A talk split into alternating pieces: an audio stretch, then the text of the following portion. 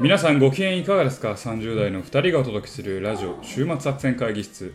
お相手は私、佐藤と。馬場でございます。よろしくお願いしますえーこの番組はですね、映画や漫画などの娯楽からスポーツや様々なイベントまでこんなんやってみたけどどうですか？というのを提案する番組でございまはす。い。いはい。あの最近聞いたんですけど、はいはい佐藤さん占いって信じます？や、僕が信じると思いますか占いを。どっちかというと、あれを信じてる人をこみ小バカにしながらコーヒーを飲むタイプですよ。僕は コーヒー飲むや。あ、毎朝？まあ何座がどうとか言なってバカバカだなーっつって 僕はコーヒー飲んでますね。はいはいなんかさあの動物占いとかさそれこそテレビの占いとかさ、はいはいはいおみくじとかあるやんありますねああいうのはなんか確かに俺もそんな信じないんだけど、最近最近な？ああちょっとそのスピリチュアルな入り怖いわ。怖い。私そういうの信じてないタイプなんだけどでも違うの。最近出会ったの。あの清野美琴先生。あの人は違う。あの人の言うことは本当に当たるの。本当に当たるんだから。っていうやつやなんんでお前30代 OL みたいな話するの？清野美琴先生や 急に出てきたな、せーの、みこと先生。え、最近な、はいなんか俺聞いてんけど、あのはい経営者とかさ、はい。あのー、偉くなると、はいはい。お抱えの占い師抱える人って何人かいるのね。お抱えの占い師抱えるんや、うん、人いるらしい。お抱えやん。お抱え、お前、ちょっと今のはかぶったけれどなんか、抱えるらしいの占い師はいはい。を。で、それなんか昔のほら、政治の人とかも占い師抱えたり、はいはい。偉くなったりしても占い師抱えたりするらしいのね。はで、あれなんでかって言ったら、なんかな、占いって当たるらしいで。なんいや、なんか俺ちゃう、ちゃうのよ。本当？本当に？あ本当だから清野美琴先生は当たるの。だって前久しと別れたことすぐ当てたもん。そらそら出てくるな。久しって誰やねん。いやいや。まあまあ、えー、ちゃうちゃうねん。そういう、そういうスピリチュアルなんていうより、はいはいはい。あのなんてあなんていうの、そうなんかね、俺この間、マッキンゼーっていうそのあ外資系のコンサルティングファームの人の話聞いてんけど、なんかその、経営者がまあ占いかし抱えるなんかなんかちゃんとした中国のなんか液術みたいなやつやるとなんかな当たるらしい。だからちょっと信じてよ本当に。みこと先生そういうのじゃないから。ちゃんと科学でも、うん、証明されてるって。うん。そう清野美琴先生そうまあ清野美琴先生ちょ置いといてやな、うん。だから当たる当たるもうちょっとスピリチュアルだな。そのなんやろなその疫が疫術がすごい統計学に、うん。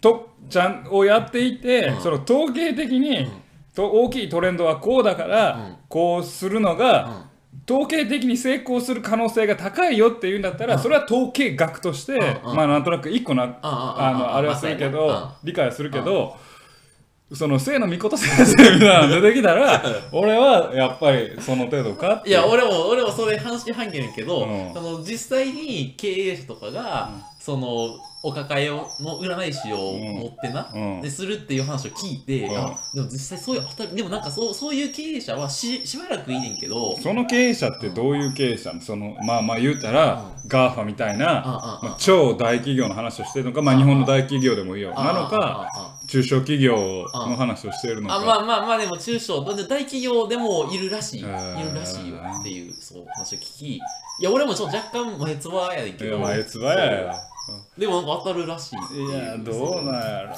当たるっていうの何なんなんやろ。もし当たるとか当たらないとか、そういう第三者に対してうんうんうん。経営上の秘密を言ってるとしたら、お前をクビやってなるわ。えだから専属契約やだからコンサルタント抱えるのもだからコンサルと占い師を抱えるわけよ。ってことは何？マッキンゼーは占いを始めようとしてるのちょちょちょちょいやそういうわけじゃない。だからマッキンゼーからするとちょっと悔しいのよ。そのでもなんかね当たってしまうらしいの。なんか。うんだからでも当たってる成果だけを見てるんじゃない？人間のさあのなんていうんやったっけ？えっ、と人間のこうそういう心理的効果がある、ね、あるな何やったかな、えーっとなんか言うなそれ。そう血液型占いが当たってるって思うのは、自分と共通項の多いところだけをピックアップしてなんか当たってるとはい過剰過剰錯覚してあそうやな。いやなん？まあまあいいや、ううんあるよな。なんかそういうらしくてでなんか当たるらしいという話を聞き、うんそう。えマジかと。思ってこれで完全週末作戦会議室のファン52人減ったね。そんなにそもそもいないから。そんないないか52人もいないから。そんなスピリチュアルなことを言う。我々はドライに番外アニメやをただ語っていく。番組だからあ。急にスペシャル清野美琴さんん清野美琴先生で違うの清野美琴先生だけは違うのあの人は本物なのあの人は美琴先生だけは本当なのっていうねやばいな。まあまあ皆さんもね、まあそういうの興味ある方もいらっしゃると思うんでね、こういう体験しましたよとか、はい。こう本当にはこういう占い当たるんですよとうんうんうんうん。いうのあれば教えていただけれぜひ。ばちょっと面白いかなとはい思いますんでね、あのケチョンケチョンにするかもしれないですからね。あの今日も聞いてください、はいよろしくお願いします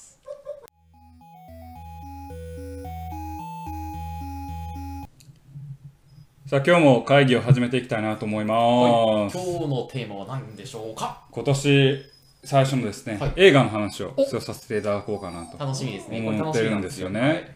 あのー今年入ってからはちょっとですね、あのツイッターでえ見たら映画をつぶやこうとしてるんですけど、ちょいちょいつぶやいてるんですけど、今回はつぶやかなかったです。そうやわああ。ああなぜならば、ちょっとここで話そうと思っていたからあ。なるほどねというわけで、今回ですね、取り上げるのは、んパラサイト半地下の家族でございますね。おおええ声で喋れついに人気作品というかねあのこれが放送される、まあ、翌日翌々日ですかね。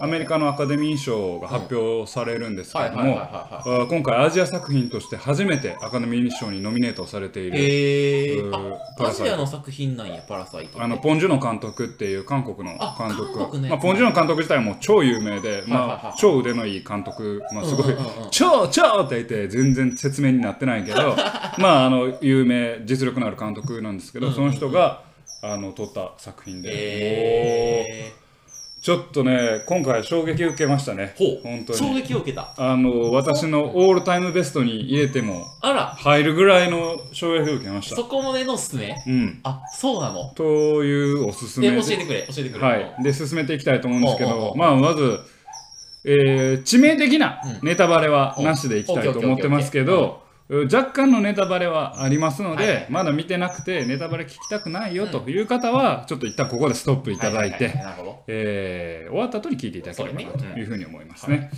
でね、えーっと、まあ、パラサイトなんですけど、まあ、作品を言いますとですね、まあ、ある韓国で貧しい4人家族がいるんですよね。まあ、貧しいというか、まあ、えー中流の下、まあ芸能下芸能上ぐらいなのかな。あまあ、そういう、で半地下に住んでる家族です。半地下で何？で、韓国はなんか昔のその北朝鮮との争い、の流れで、えー防空壕的に半地下を作ったんですよ。半地下半分地下。そう半分地下。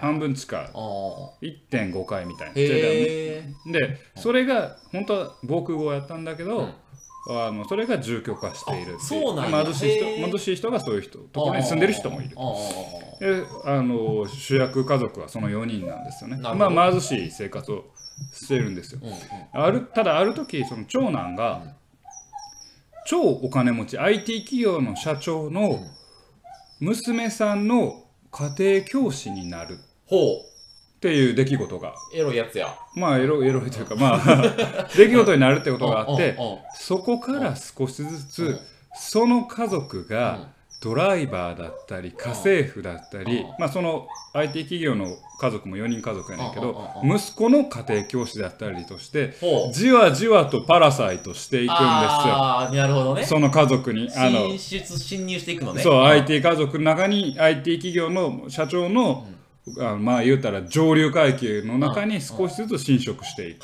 家庭教師家政婦そう、あドライバーとかになって。はいなる。ほどね。うんうんうん。というまあお話でそれがどうなって、パラサイトして寄生して、そこからどうなっていくのかというお話なんですよね。あ切り口面白いね。うんうんうん。でまず私がオールタイムベストに入れたいといった理由は、まあ、去年放送しましたけど、まあ、グリーンブックとかと一緒で要は社会的に社会問題社会テーマを取り上げながらも結構面白いというか笑えるパートがあってそこからのちゃんと社会性を問うっていうパートがある。事件ドラマを描くっていうパートがあるっていうこの映画だからこそできるこのドラマの見せ方ちゃんと笑えておかしいんよ。おかしくて楽しいのにそこからの切り返しっていうのを描けるのでちょっと前、まあ、去年ね紹介したグリーンブックと並ぶぐらい僕のもめっちゃ面白いなと思いました。重たいやつだけだとしんどいもんな映画見るのそうな重たいやつだけだとしんどいんですけどそこをちょっと笑えまあちょっと比較対象として別にあの貶めてるわけじゃないんですけど今年一発目で見たのは「家族を思う時」とああいうあの映画をイギリスの映画を見てそれはまあ4人の家族のドラマでえーまあそれもお貧しい一家なんですよね。働く家族のためにと思って働けば働くほど家が貧しくなっていく。家族との時間が失われていく。より心は貧しくなっていくっていう社会ドラマでそれはそれですごくいい作品で面白かったんだけど「パラサイト」の場合はそのん貧しい家族を描きつつも貧しい家族が金持ち家族にこういう入り込んでいくっていうところのサスペンス性、でそこのちょっとコミカルさっていうのがまあどっちかというと前半で描かれてあそこが結構ねやっぱ笑えるし面白いんですよね。そこのエンタメ性の有無っていうのがちょっと家族の思う時との違いかななと思いますね。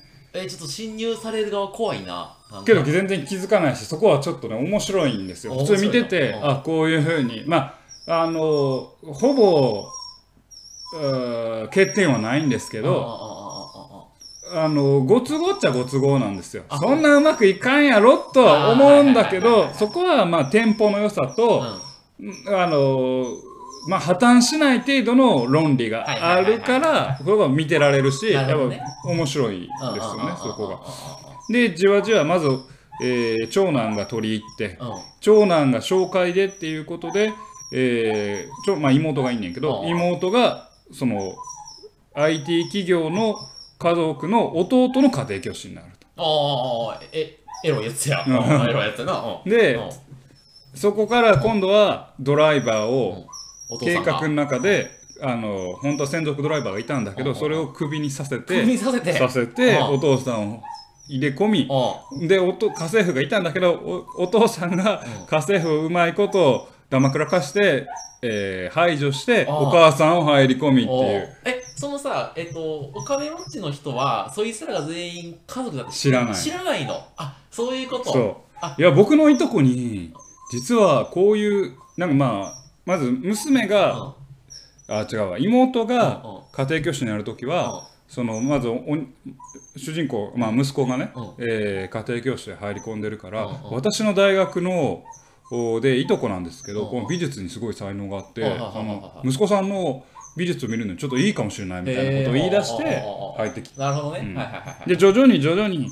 でここでまあまたねこのちょっとあんまり大きいテーマじゃないけどうん。なんかこう人間社会の今の社会のあの皮肉だなっていうのはあのその IT 企業の奥さんが言うんですよ。信頼した人の紹介が一番信頼できるからっていう。はいはいはいはい。あのもうテレビ CM とか広告は信用できへんからそうそうそう。誰かの紹介とか口コミの方が信用でき信用るみたいなそうそうそうそうそう。そうそうっていうので入っていく。なるほどね。こう入っていくっていう。最初コミカルでちょっとまああの笑えるんですよね。前半パートは。はいはいはいはい。そこはおかしいなババカだなとか思いながらでそこからのガラッと変わる後半パート。へえ変わるんだ。もうガラッとテイストが変わりますね。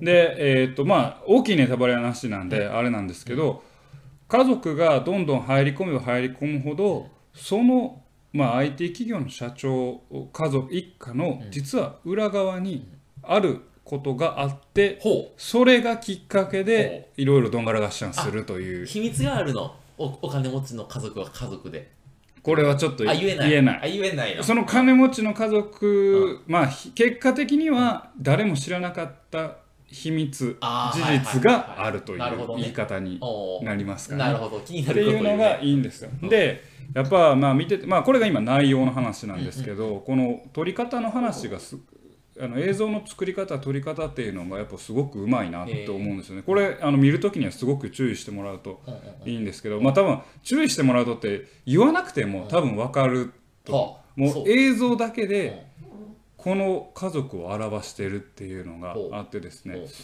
あのまあこれもちょっとストーリーに触っちゃうんであれなんですけどえ4人家族がこうバーって入り込んで IT 企業の会社に入り込んで、まあ、好き勝手してるわけですよ、はいはいはい。である時キャンプに行くと。キャンプに？あの IT 家族が、はいはいはい IT 家族 IT 金持ち家族が。でじゃあみんなであので貧乏家族は、まあ、主人公たちの家族はみんないなくなるんやったらそりゃ好き放題したろ。はいはいはい金持ちの家でって言ってどんちゃん騒ぎどんちゃん騒ぎしてるんですよ。そしたら大体わかるわね。うん。トラブルあって戻ってくるんですよ突お然ー急にね。やばいやばいやばいってなって主人公たちはとっさにうん。リビングにある大きいテーブルの下に隠れるんです大きいテーブルって言っても、まあ、広いテーブルで、まあ、あの高さは低いんですけど。で帰ってきたあの夫婦まあ家族で帰ってくるんだけど夫婦は、うん。まあいろいろあるんですけどソファーの上でくつろぎ出すのそこの映像の撮り方もう見たらわかるけど金持ち家族が上にいて貧乏家族がテーブルの下まさにうん。半地下にいるわけですよ。ああなるほどね。でこのカットだけでこの映画の伝えたいことというかひ一つのまずテーマの切り口っていうのがパッとわかるじゃないですか、えー。この撮り方のうまさ。すごいなって思いますよね。あんたさ最近あの撮り方の話ようするね。まあ小説と違いますからうんうんうん映画はうんうん。小説は多分読む人が思い思いの絵を思い浮かべると思うんですけどえ映画って映像で見せないあとー。映画もアニメも。まああるいは漫画もそう。うんうん映像があるじゃないですか。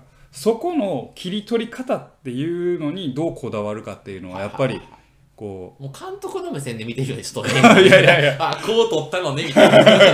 う いやあるじゃないですあまあまかあでもそういう楽しみ方した方がいいよね。多分うん。見た人も絶対わかるとあ本当に。あはいはいはい。ここはそういうメッセージでしょっていう。はいはいはいはいはいっていうのがすごくいいなと思いますね。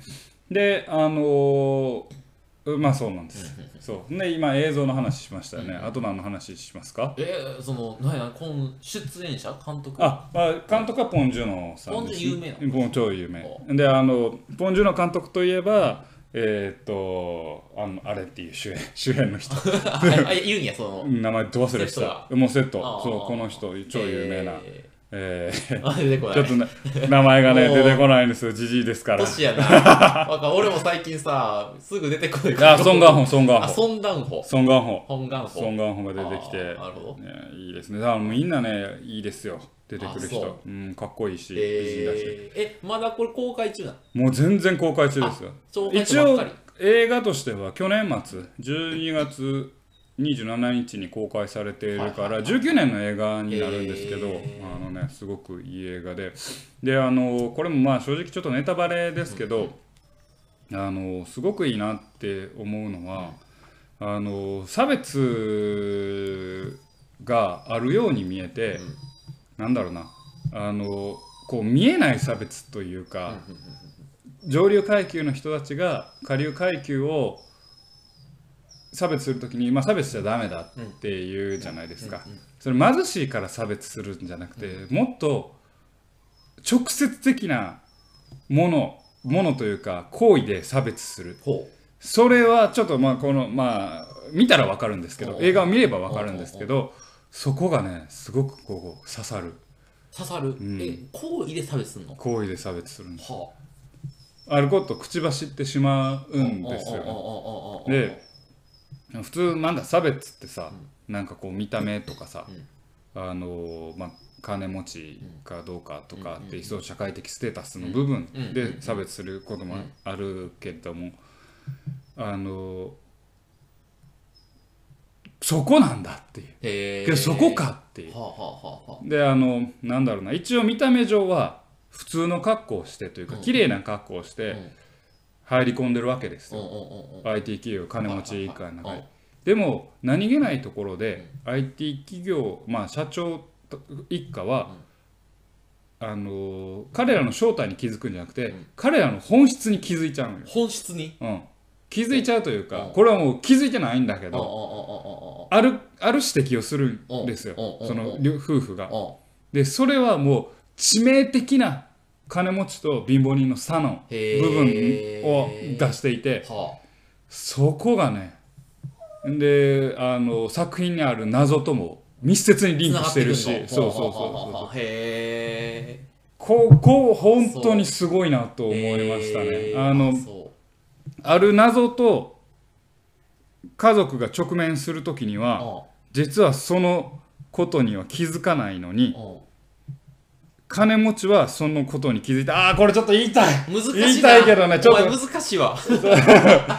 隠しながら言うとちょっと言えないけど。あでもそのぐらいその伝えたい話だよな。伝えたい話であのまあ家族が思う時はちょっと最初引き合いに出しましたけど後半パートからのあのシリアスな展開っていうのはちゃんと社会構造に対するこう矛盾といいうか問題点をえ表しててあのそこがねあのトーンの変わり方っていうのも見ててすごくいいなと思いますね。うん。なんかそれで思い出したなんかそれで思い出してんけどさ、はい。アメリカでさあるやん。なんかアメリカもすごいやん貧富の差激しいらしいの。でなんかスターバックスとかにその不老者みたいな人がブワって入ってきてご飯あのあるやんなクッキーみたいなやつ。あれ取って逃げたりすることがあるんだって、うん。でその時に富裕層はどういう反応するかっていうと日本やったらさ捕まえろってなるやん。アメリカやと、まあ、あいつらは金ないんだから仕方ねえよな。って反応するんだって、うん。だもうなんていうの？だから同じ人間だと思ってないのよ。うん。なんかレベルが違うそう違うものだと思ってて。だからでもまあ彼らからすると仕方ないよねぐらいの反応をするらしいの。なるだから無視よね。なんか存在として認知してない。認知じゃないぐらいの感じになってるらしくて、あそうあアメリカでそうってことはねなんか近々ね中国とかそうかも日本でもねそういう感じになってくる可能性があってこ怖いな。それは全然こ怖い世界だよなと思って。あのそこすごくねいい指摘です不老者っていい指摘ですね。不老者見てどう思う？え？あでも昔はあの汚いなって思ってたけど最近はなんかありえたかもしれない未来って思 そう見るんや。う なんでやねん。え何がどうどう見えいるやいやいやいやありえたかもし知れれないい未来。うん。まああり得るかもしれない未来やな。今後な、まあ自分もな。うん。そうやな。うん。まあなんか不老者はさ汚いじゃないですか。うんうんうんまあ言ったら悪いけど。あのやっぱまとってるものもボロいし。まあなお風呂入ってなかったりするもんな。そう。うんうん。匂いがね。うんきついじゃないですか。うんうんその匂いがん。キーワードなんです。あその映画でも。そう。ああそうなの。匂いがキーワードなんでえー、匂いが。す匂いが。はいはいはいはい。いくら見た目どんだけ着飾ろうとうん。匂い立つものっていう。あるんですね。あるんです。ここ匂いの使い方ああもう言ってもだもうネタバレだから。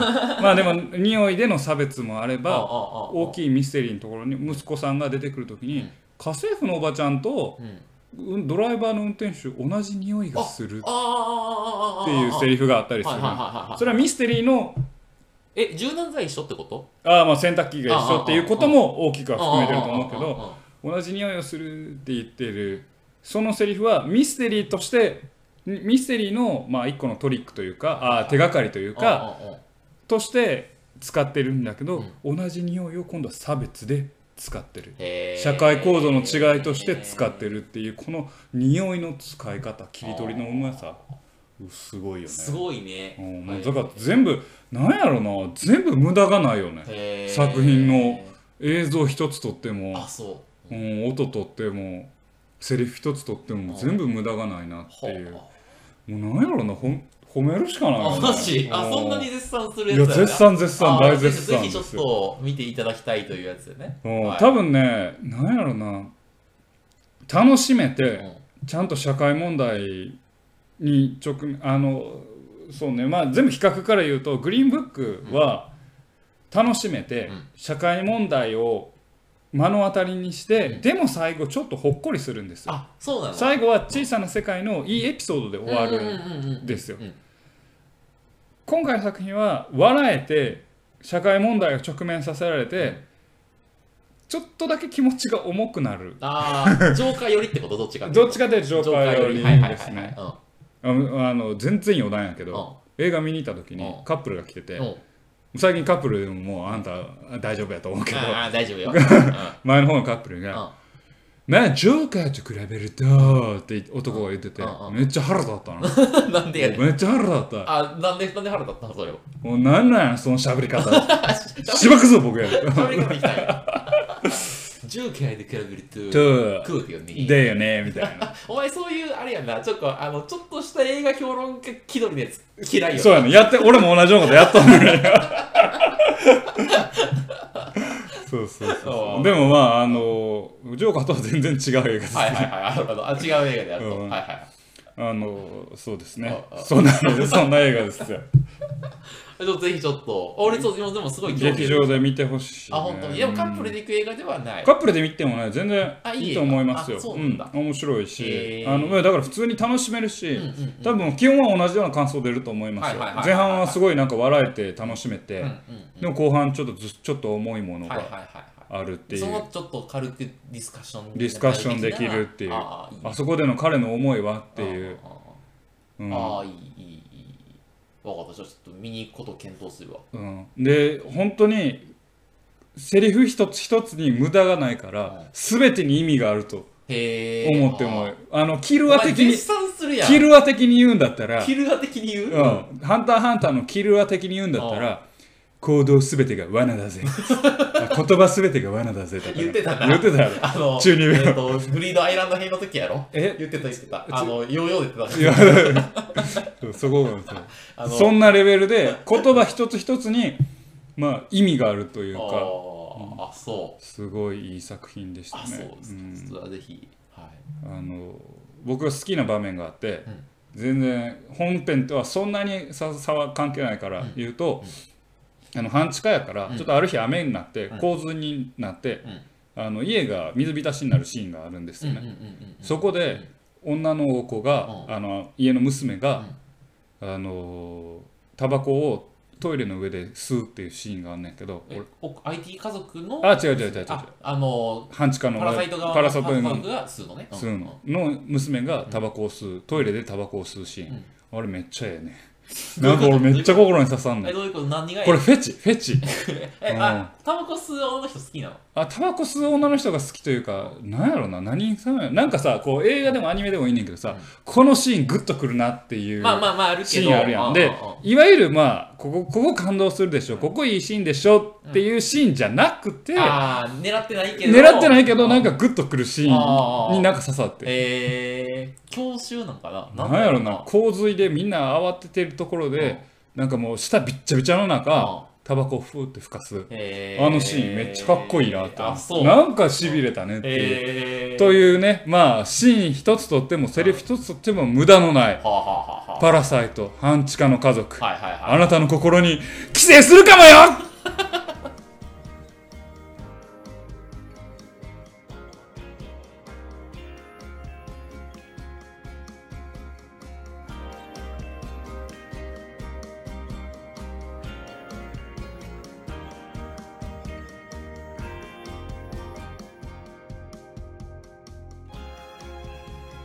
週末作戦会議室でお便りをお待ちしておりますお便りはポッドキャストのメモ欄に記載されたリンクよりアクセスいただき、週末作戦会議室ホームページ、メールフォームよりお願いします。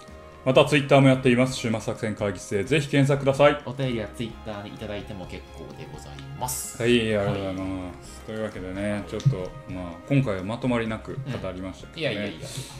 あのーやっぱりですね、なんでしょうね、もう社会のお世相を反映してるっていうのか、まあ、家族を思うとき、まあ、僕がそういう映画ばっかり選んでるって説もありますけど、世相を反映してるか、ちょっとあんまり、なんでしょう、まあ、社会的にちょっと貧しい家族というか、社会構造のせいで苦しめられる家族っていうのをフィーチャーした最近多いよな、あ動画のが。万引き家族とかまあ万引き家族もそうやしまあ、万引き家族はちょっと古いけど17年やけどまあその辺りからやっぱりこう社会構造に対する不満とか不安とか、そういうのを反映した映画がちょっと多くなっているのかなという印象はねありますよね。なんか受賞する映画はそういうの多いよね。なんかね、そういう、ジョーカー、もうジョーカーもそういう側面がある。まあそう側面あるあるあるジョーカーと違って、とか言って。ジョーカーと違って、うん、まあ、まあ面白かったけど、ジョーカーと違って、もうなんでジョーカー基準にすんな、ボケ。ごめん、ちょっと待って。今、今、俺に向けて言ったよな。ちゃうちゃうちゃうちゃうちゃう。ちゃうちゃういや、それ、ジョーカーと同じ土俵の映画やったら、あ同じジャンルというかね、ああれやけど、そうじゃないでしょっていうことを言って。うん。野球とサッカー比べても仕方がないか。なまあそんな話はどうでもよくて。その社会構造的に、うんなんかそういうまあなんだろうな。構造的に搾取される人たちっていうのをこう描こうっていうのが多いのかなって思って。あのね2月には、えーっとスキャンダルとか。うん。スキャンダルって、えーっと女性キャスターが実際のアメリカのなんか CNN だか BCC, はいいでしたけど、まあ、テレビ局で、えー社長からずっとセクハラを受け取っほうたわけあですよ。であのそれを告発するっていう映画があんねん。映画なの映画映画。あまああの実はやねんけど実は別にしてんねんけどへ映ー画があんねんけどそういうなんだろうな。まあ例えば女性がやっぱりこう今まで圧力を受けてたり社会的にこう不利益を被ってたそういった層をちゃんフィーチャーしよう。光を当てようっていうのがやっぱあるのかなっていう、うん、大きな流れとしてではまあ、みんな自由になってきてて変変なその抑圧とかをなくそうみたいな流れがあるわけあるのかなとういう印象はね受けますよね。なるほだからまあ言い方は悪いけど今までの時代の中で構造的に下になってたものにこそドラマがあるというかはいそういうのにがちょっと人気になるというか。どなるほどところがあるのかなと思いますけどね。うん。もう面白いですね、はいうん、やっぱ映画はドラ映画はやっぱ葛藤がないとね。ま映画もてか物語は葛藤がないと。俺それこの間飲みながら言うたやつや。やっぱ葛藤があった方がいいと。なんか言うた気がする。あ俺？お前お前取ってくるやんと思って。あ俺あなたが？俺が言うと俺が言うと？俺が言うてよ。俺は常に葛藤葛藤って言ってるそうなの、うん。えそうか、うん。俺でも言うたけど。あのこれこれこっからはもうガチのネタバレなんで本当聞きたくない人あは本当消してほしあのーパラサイトの話なんですけどおこれねうん。ある真実が分かった時に、主人公と、あこれは歌歌丸さんのレビューの時に言ってたけど、すごくいい視点だなって思ったのは、主人公と、主人公と同じ立場の人が、IT 企業の社長に恨みを抱くんではなく、ん。仮想同士で争ってしまう構造が生まれるっていうこの矛盾がすごいって言ってたのを今ふと思い出しえあその上流と下流で下克上というか怒りを抱いていかに下克上するかじゃなくて同じ立場の人として争いがそう。あ上流に至らずに下流同士でなってしまうってていううんうんうん、っこの構造がすごいってていう指摘があってあなるほど確かに。と思って。それは映画を見て確かめてちょっとネタバレしました。わかりましたわかりました。はい。あでも、まあなんせ僕は思うのはうリスペクトなんですよ。なもう一回言ってもリスペクトどうんいうなですよことなの？リスペクト。あいやリスペクトなの？まリスペクトなんですよ。分かった分かった。この意味はこの意味は映画を見ればあわかります。それもあれなの？リスペ なんかさあのすごいマッスルな人が あの頭に浮かぶんやけど。リスペもうええもうええもうというわけでね、今回もテンションでお送りしてまいりました。ラジオはい週末作戦会議室、はい。本日はこれにてお開きはい。お相手は私佐藤と。馬場でございました。また聞いてください。さようなら